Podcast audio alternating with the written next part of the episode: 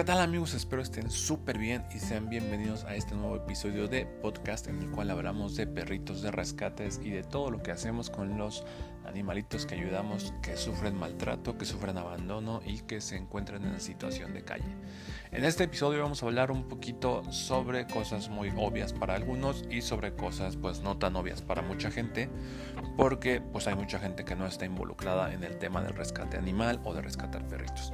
Entonces hay, hay cosas que para muchísima gente serían súper obvias, para otra gente pues no las conocen y no tendrían por qué conocerlas si no han hecho rescates o si no es algo que hagan de manera pues común, ¿no? Entonces vamos a empezar por lo, lo más básico y por lo más sencillo.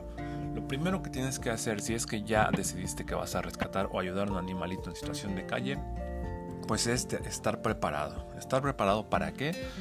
Pues lo primero es para afrontar el gasto, porque rescatar perritos en situación de calle no es para nada barato, no es algo que tú digas voy a rescatar un perrito y son puras croquetas y ya con eso la libré.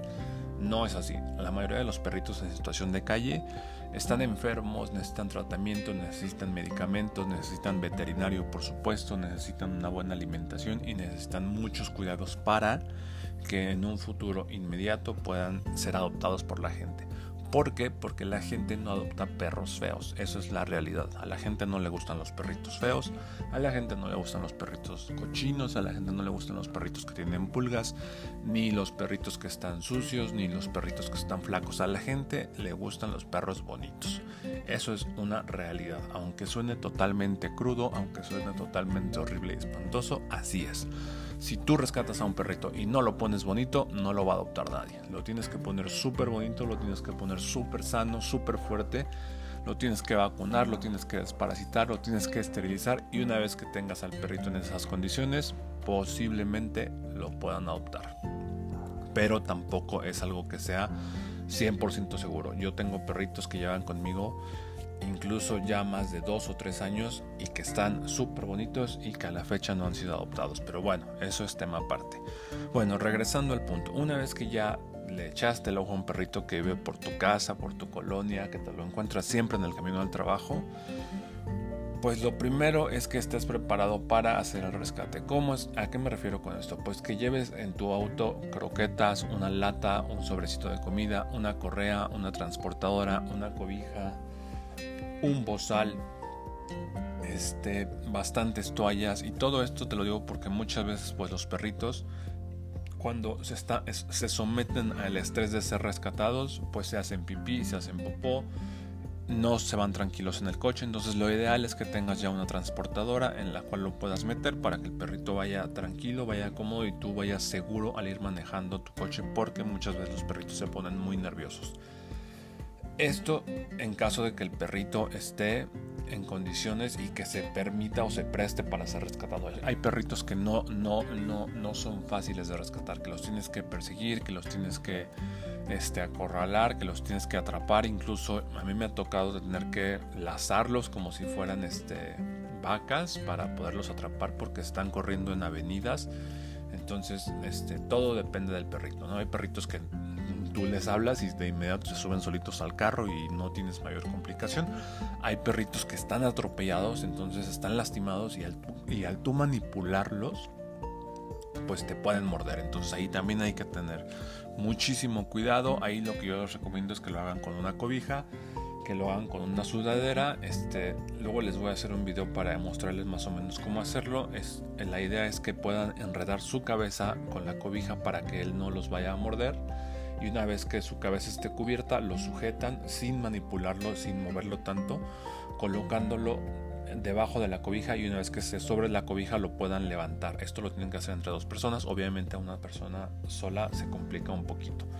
Esta es la forma más fácil de rescatar a un perrito que está atropellado y que está lastimado porque obviamente no va a caminar, no se deja manipular y si lo llegas a manipular y lo lastimas te puede morder. Entonces yo siempre le digo a la gente que la prioridad es su seguridad. Si ustedes se están exponiendo demasiado, ya sea que vayan a un rescate muy lejos, a una zona peligrosa en la noche, que esté oscuro, los pueden robar, los pueden lastimar, les pueden quitar su, auto, sus celulares o, o les pueden hacer algo. Entonces no se expongan, siempre traten de, de, ustedes permanecer seguros, o sea, su seguridad es lo más importante, porque pues una vez ustedes lastimados o accidentados o asaltados, pues ya no van a rescatar nada, entonces siempre, siempre la prioridad es su seguridad. Si el perrito está corriendo en una avenida muy transitada, no se bajen como desquiciados y paren el tráfico porque pueden causar un accidente. Traten de, de, de en estos casos este, conseguir el apoyo de, las autoridades de una patrulla o de algún policía vial para que puedan este, interrumpir un poco el tráfico en lo que ustedes efectúan el rescate. Porque si no, pues me ha, me ha, tocado conocer casos de gente que hasta han atropellado, ¿no? O sea, que el rescatista se baja en su coche, sale corriendo y lo atropellan y después el perrito cuando se atropella al rescatista sale corriendo y pues ni lo vuelven a ver. Entonces terminó peor la cosa, ¿no? Entonces siempre, siempre su seguridad es primordial. Pues bueno, una vez que ya tienen al perrito, ya lo subieron a su coche, ya lo tienen en la transportadora, ya lo tienen en el asiento trasero de su auto. Lo que sigue inmediatamente después de esto es llevarlo al veterinario no lo lleven a su casa, no lo junten con sus perritos de casa, no lo junten con los perritos porque el perrito puede venir enfermo.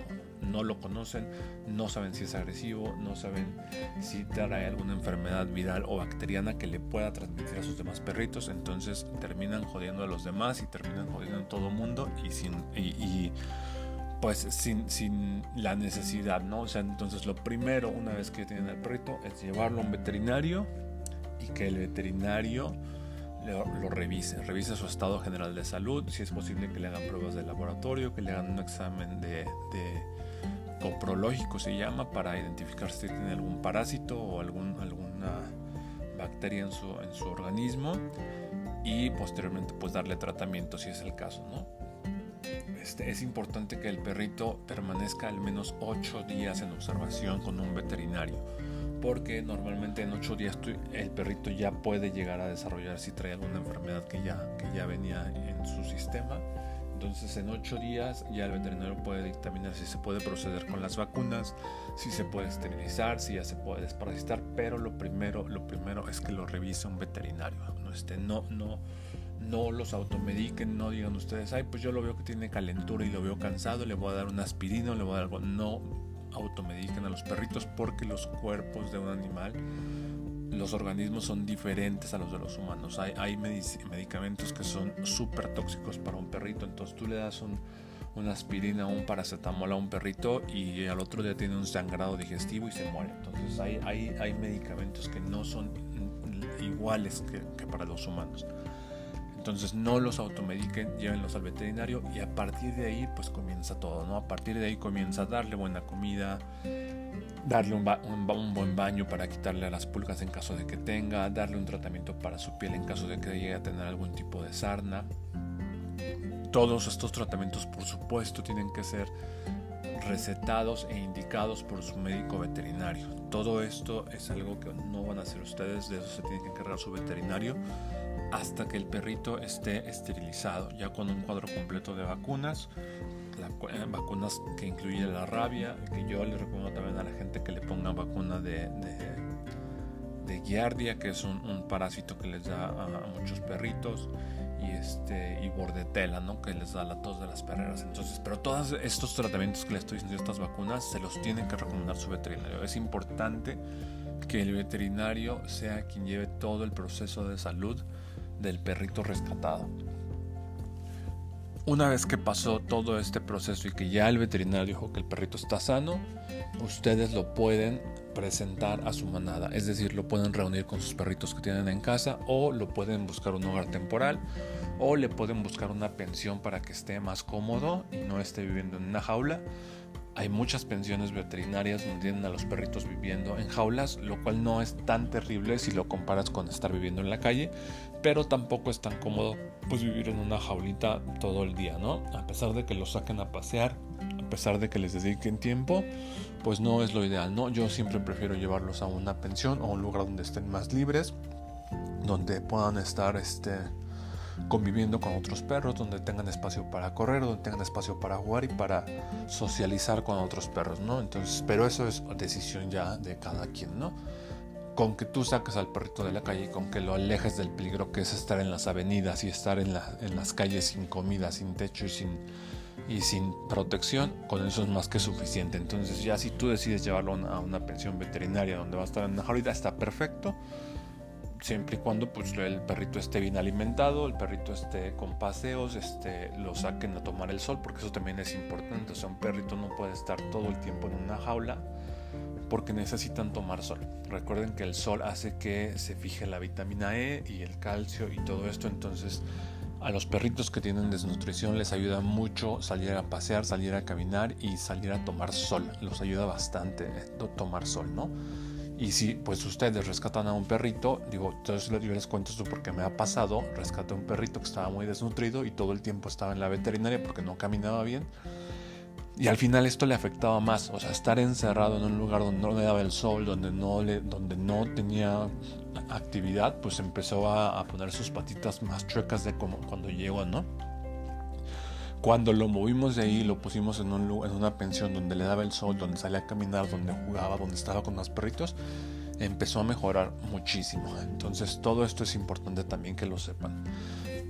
Una vez que ya su perrito tiene todo su protocolo de, salud, es decir, todas las vacunas, está desparasitado y está esterilizado, lo pueden empezar a promover para que se adopte.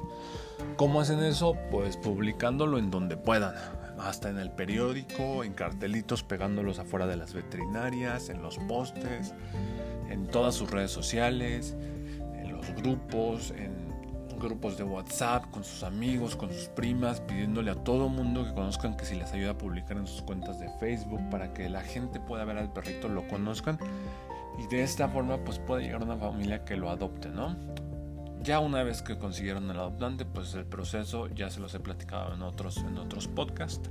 Es como si fueran a comenzar una relación de novios. Conozcan a la gente, conozcan al adoptante, conozcan a la familia, conozcan a todos.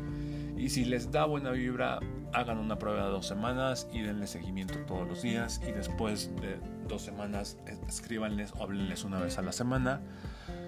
Y pidan que les manden fotos y pidan que les manden videos. Y de pronto, este cítense con el adoptante ya este, una vez que el perrito fue adoptado para que lo vean cómo está, para que vean si está contento. Normalmente yo les voy a decir que un buen adoptante hace que el perrito rescatado se olvide de ustedes. A mí me ha pasado muchísimas veces y lo agradezco un montón. Se siente medio feo, pero está, está padre que pase eso. Después de que, eh, y me pasó precisamente con una, una perrita que se llamaba la charala. La charala yo la tuve viviendo en mi casa porque no la adoptaban. Entonces yo la tuve desde muy pequeñita, la tuve viviendo conmigo casi cuatro o cinco meses, si no mal recuerdo. Y después llegó Omar, Omar la adoptó, desde que la vio la, se enamoró de ella, la adoptó y este, él le cambió el nombre, le puso el nombre Yupi.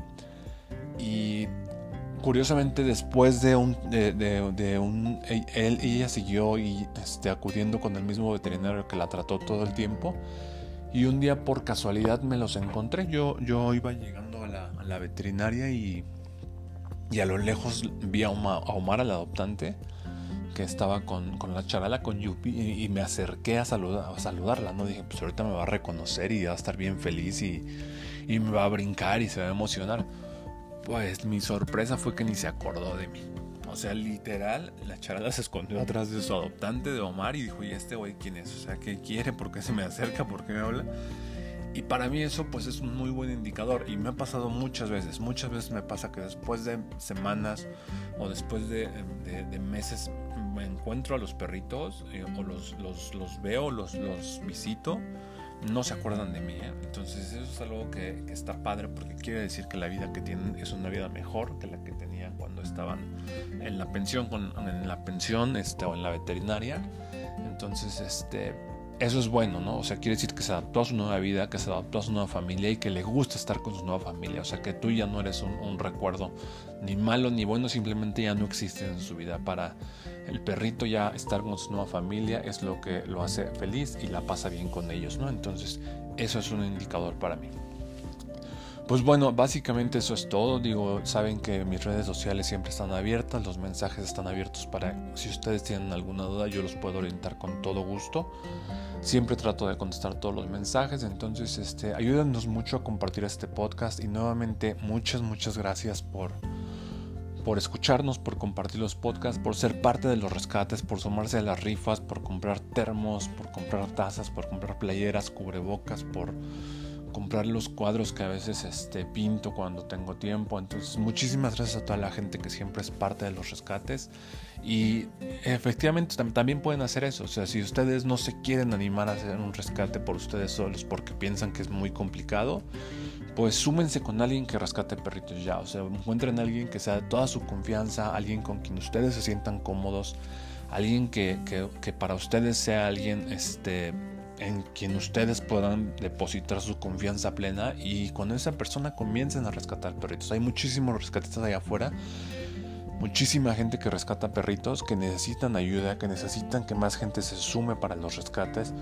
Entonces, si ustedes de pronto sienten que no están preparados para llevar un rescate ustedes solos, súmense con alguien. Hay muchísimas organizaciones que son muy confiables, muchísima gente allá afuera que es muy confiable yo sé que muchas veces la gente tiene desconfianza y dice, hey, ¿cómo sé que el dinero se va a parar a los perritos? Pues está bien fácil, la verdad es que yo siempre le digo a la gente, si el perrito existe, si te mandan, si, publican fotos, si publican actualizaciones, si ves cómo el perrito va mejorando y si tú ves toda esta evidencia de, día a día de cómo es el proceso de recuperación del perrito, pues es una persona confiable, o sea, eso, eso es... Esa es la mejor forma de darte cuenta cuando alguien es confiable o no, o sea, ver la evolución de los rescates. Si de pronto tú ves que alguien rescata a un perro y sube una foto cuando está muy lastimado y de pronto no lo vuelves a ver nunca jamás en la vida ni sabes nada de él, pues yo, yo comenzaría a desconfiar un poco, pero ese soy yo. O sea, si ustedes confían, pues cada quien que confíe en lo que quiera y que crea en lo que quiera y está bien. O sea, mientras ustedes se sumen a ayudar a perritos en situación de calle, animalitos en situación de calle, está perfecto. No es tan difícil como lo podrían pensar, la verdad es que simplemente se necesita sí tener un, equipo porque no, no es este fácil. Por ejemplo, a mí me ha costado bastante, bastantes años tener el equipo que tengo ahorita ya de los doctores que confío en ellos, de las pensiones que confío en ellos, del etólogo y de los entrenadores que confío plenamente en ellos, que sé que no van a maltratar a los perros, que sé cuál es su trato con los perros, que sé cómo, cómo son responsables con los animales. Entonces, eso yo creo que al final del día es lo, más complicado, ¿no? Hacerte de ese equipo de gente que va a estar contigo en todo momento, ¿no? O sea, saber que yo, por ejemplo, sé que si, algo, si me llego a, encontrar algún perrito en la noche, pues sé que la doctora Lorena o el doctor José no están las 24 horas trabajando, pero sé que si les marco a la una de la mañana por teléfono me van a contestar y si es una emergencia me van a recibir este, y van a ir a, abrir su clínica o su consultorio para poder hacer el rescate, ¿no? O también hay clínicas como la, la, Veterinaria de México que pues están 24 horas, entonces sé que en cualquier momento yo puedo llamar a la doctora Silvia y sé que puedo llegar a la hora que sea y sé que tienen una guardia 24 horas con un doctor para cualquier emergencia, ¿no? Entonces yo creo que al final es este tema de tener el equipo de, el equipo de facilitadores, o sea, las pensiones, los veterinarios, este, los paseadores de perritos que me ayudan a pasear a los que están en las veterinarias. Este, eso es lo más complicado, ¿no? Pero eso, pues poco a poco, es, es, irlo haciendo poco a poco. Primero consigan un buen veterinario que sea de su confianza, después empiecen a buscar pensiones este, o lugares donde puedan resguardar a sus perritos y así poco a poco después ellos los van a ir presentando con, con etólogos, con rehabilitadores, con paseadores y todo esto. Y pues va a llegar un momento en que van a tener su, su, equipo ustedes también, ¿no? Para poder hacer sus propios rescates. No, como les digo, no es tan complicado. Yo creo que lo más complicado siempre, como en todo, es dar el primer paso. Y una vez que has hecho tu primer rescate, pues ya el segundo es como que le vas buscando y le vas sabiendo cómo es y por dónde es, ¿no? Entonces, este, yo creo que nunca, nunca estamos 100% preparados para todos los rescates. Hay rescates que son muy complicados, pero pues, pues es como todo, hay que, hay que aprender, hay que, hay que ir tomando las lecciones que la vida te va dando y hay que ir este, agarrando experiencia de, de, de los diferentes casos, ¿no? Pues bueno, hasta aquí, hasta aquí les dejo este podcast. Este, les mando un saludo, nuevamente les agradezco. Y no olviden seguirnos en todas las redes sociales. Estoy como arroba MX.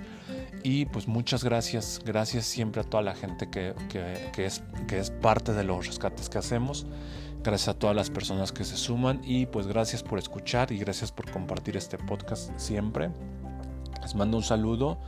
Y pues que tengan muy bonito día, muy bonita tarde, muy bonita noche, depende de que hora escuchen esto. Y pues seguimos en contacto con todos los perritos. Hasta luego.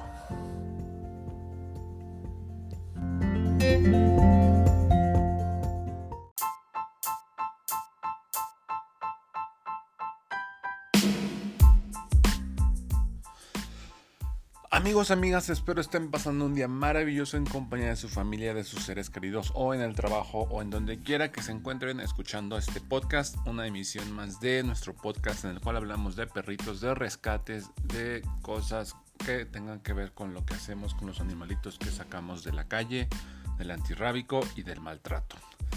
En este episodio voy a hablar específicamente de un tema que me ha causado un montón de problemas, la verdad me ha causado un montón de, tragos amargos, un montón de hate, un montón de insultos, un montón de gente que me ha mentado incluso la madre, que se han enojado conmigo y me ha causado incluso hasta problemas legales. Y pues les voy a contar de qué se trata.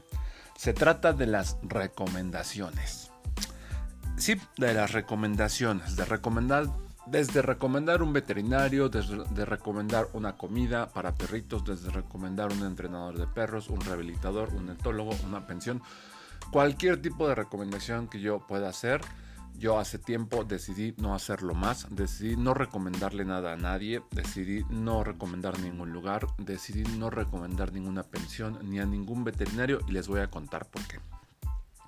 Ustedes dirán, pues qué mala onda, porque pues tú tienes contactos, tienes, tienes experiencia, tienes ya este, este conocimiento de qué veterinario, qué pensión o qué etólogo o qué comida le puede caer bien a tu perrito. Entonces, pues no, hasta cierto punto pareciera un tanto egoísta. Pero les voy a contar por, por qué razón no lo hago más ya. Hace aproximadamente dos años, una persona que me, una, una, señora me, voy a omitir su nombre para no caer en más este conflicto me escribió en Facebook y me dijo que tenía una perrita que acababa de rescatar y que la perrita tenía problemas de agresividad que mordía a este a los perros más chiquitos y específicamente a los niños. O sea que si el niño era más pequeño que ella, ella automáticamente se le prendía su instinto de presa y los correteaba y los mordía. Total que la señora me dijo, recomiéndame a alguien donde la pueda rehabilitar, donde la pueda llevar para que la rehabiliten y no tenga este problema ya más en la calle, porque ya le había pasado un par de veces en la calle que la perrita la sacaba a pasear. La señora obviamente no tenía el cuidado necesario cuando la sacaba a pasear, una de las ocasiones incluso la perrita estaba suelta sin correa y fue cuando atacó a una de las niñas, ¿no? Bueno, la cosa es que yo estúpidamente, tontamente, inocentemente, como le quieran llamar, le recomendé a uno de los etólogos con los que trabajaba en aquel tiempo. Le dije, mira, esta persona es buenísima, te va a ayudar a diagnosticar a tu perrita, te va a ayudar con la rehabilitación, incluso te la puedes dejar internada por un periodo de unos tres meses en lo que el etólogo la conoce, la trata y, hace toda su chamba, ¿no? Pues total así fue, le recomendé a, esta, a este, al etólogo, le recomendé a, a, dónde llevaba yo a los perritos en ese tiempo y la señora llevó a la perrita. La perrita estuvo casi cuatro meses internada en este lugar, estuvo cuatro meses en rehabilitación con el etólogo y posteriormente la dieron de alta. Por supuesto que la señora tuvo que completar una serie de cursos y de instrucciones también para darle continuidad al tema de la rehabilitación con el, de lo que había hecho el etólogo, ¿no? Este, al parecer la señora no siguió las instrucciones o al parecer la señora no aprendió nada, la perrita aprendió todo, pero cuando la perrita la dan de alta y la señora no tiene continuidad con todo lo que le había enseñado el etólogo, pues la perrita desafortunadamente volvió a atacar a otra persona. Y esta vez el, problema sí fue muy serio porque la perrita mordió en la cara a un niño. Entonces, con justa razón, pues los padres del niño hicieron una demanda legal, demandaron a la señora, este, a la perrita se la llevaron al antirrábico Posteriormente la señora este, empezó a decir por todos lados pues que, mis recomendaciones valían madre, que yo era un pendejo, que cómo me atrevía a andar recomendando cosas que no servían. la señora demandó al centro de rehabilitación, demandó al etólogo y de paso me, demandó a mí también por, por, este, por según ella compartir información no verídica y por andar este, recomendando tonterías, ¿no? Hasta la fecha, yo la verdad, cuando yo en, aquel tiempo este, recurrí a un abogado, él me dijo que pues yo no tenía tema, dijo que el tema iba a ser para el etólogo y el centro de rehabilitación el etólogo tuvo que cerrar sus instalaciones. O sea, la verdad es que este, esta persona me, hasta, hasta, la fecha ya no tiene mucho contacto conmigo. No me odia, él entiende que no fue mi culpa.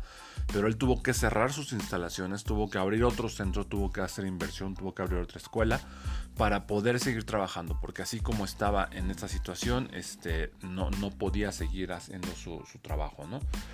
Lo que pasó aquí fue que la señora pues no, no, no siguió las instrucciones, ¿no? O sea, no siguió las instrucciones, no, no siguió con, con el protocolo que le había dictado el etólogo. Este, entonces, pues se hizo un desastre, ¿no? Entonces, la señora terminó balconeándome en todos lados, terminó acusándome en todas las redes sociales, en todos los grupos que se le ocurrió. Decía que los etólogos y que la información que yo les compartía valía para pura madre, que yo era un pendejo y que la gente con la que trabajaba también, que cómo podía andar recomendando cosas si no iban a funcionar. O sea, la señora estaba súper molesta y decía que era mi culpa, que porque yo lo había recomendado. Esa es una de las, de, de las, de, de las causas por las que no recomiendo más ya a nadie. O sea, yo ya no recomiendo a nadie. Para mí funcionan, para mí funcionan bien, pero no sé si para ustedes la experiencia será igual. Entonces yo mejor ya no me meto en ese terreno. Ustedes métanse en Google, ustedes busquen en un Google y eh, decidan y evalúen y escojan a quien más confianza le tengan, escojan a quien más confianza les inspire y en quien más ustedes sientan que está preparado para la rehabilitación de sus perritos. En otra ocasión, eh, con alguno de los veterinarios que trabajo, con ese veterinario sigo trabajando hasta la fecha, me escribió un chavo y me dijo, oye, es que quiero esterilizar a mi perrita y este, recomiéndame un lugar para esterilizar donde no cobren tan caro. Yo le dije, mira, yo esterilizo los perros en estas dos clínicas, es donde lo hacen este, para mí mejor porque les dan cuidados posoperatorios y te las entregan a los dos días con medicamento y con su collar isabelino, pero ya recuperadas, ¿no? Pues resulta que la perrita que llevaron a esterilizar tenía un problema cardíaco. Entonces al momento de la operación, aunque en este lugar hacen operación con anestesia inhalada, la perrita desafortunadamente murió en la operación. Entonces fue el mismo tema. El chavo este, con, pues yo entiendo su dolor, digo, esas cosas pasan, se encabronó muchísimo, este, me quería madrear, decía que yo para qué le andaba recomendando pendejadas, que si no eran buenos veterinarios, que para qué recomendaba chingaderas, que no sé qué, entonces, segundo caso, o sea, ya, ya era la segunda vez que me pasaba una desventura por andar recomendando a alguien y yo pues sin deberla ni temerla. En esta ocasión el chavo quiso armar lo mismo, un escándalo, pero el doctor pues como en todas las clínicas veterinarias que son profesionales pues te hacen firmar una responsiva en la que eh, tú admites que tu perrito va a entrar a una cirugía y que hay posibilidades de que pueda morir y pues con esto el doctor se amparó y no tuvo problema alguno. el chavo quiso hacer una demanda, la cual nunca progresó, pero a mí sí me tiró todo el odio del mundo que pudo a mí sí me insultó y me ofendió hasta que se cansó, hasta que pues ya desapareció, ¿no? Entonces esta es la segunda razón por la cual yo no recomiendo a nadie. No me pregunten, no me escriban si, si, si, su, si su mensaje es para preguntarme recomendaciones de, de, etólogos, de veterinarios, de, de, de, comidas y eso, no lo voy a hacer. Les voy a decir que lo busquen, que ustedes busquen en internet, que busquen en Google, que le pregunten a sus amigos, que le pregunten a su veterinario. A mí no me pregunten porque no les voy a contestar. A mí no me gusta por esta razón recomendar ya nada ni a nadie. Porque lejos de hacer un bien, en ocasiones termina siendo peor y termino yo siendo un pendejo, termino siendo el villano, termino siendo el peor, termino siendo pues todo, todo. Entonces, por esta razón no recomiendo. Tampoco me gusta recomendarle. hay gente que me escribe, me dice, es que a mi perro se le cae mucho la comida y este, se le cae mucho el pelo, perdón, se, se le cae mucho el pelo y recomiéndame unas vitaminas, ¿no? O recomiéndame un alimento para que no se le caiga el pelo a mi perro, ¿no? Entonces, yo, le, yo en alguna ocasión le dije, oye, pues dale las vitaminas de piel y pelo de Bayer, o no sé, no, se me ocurrió, porque es lo que yo hago cuando a alguno de mis perritos se les cae el pelo, pues les doy estas vitaminas.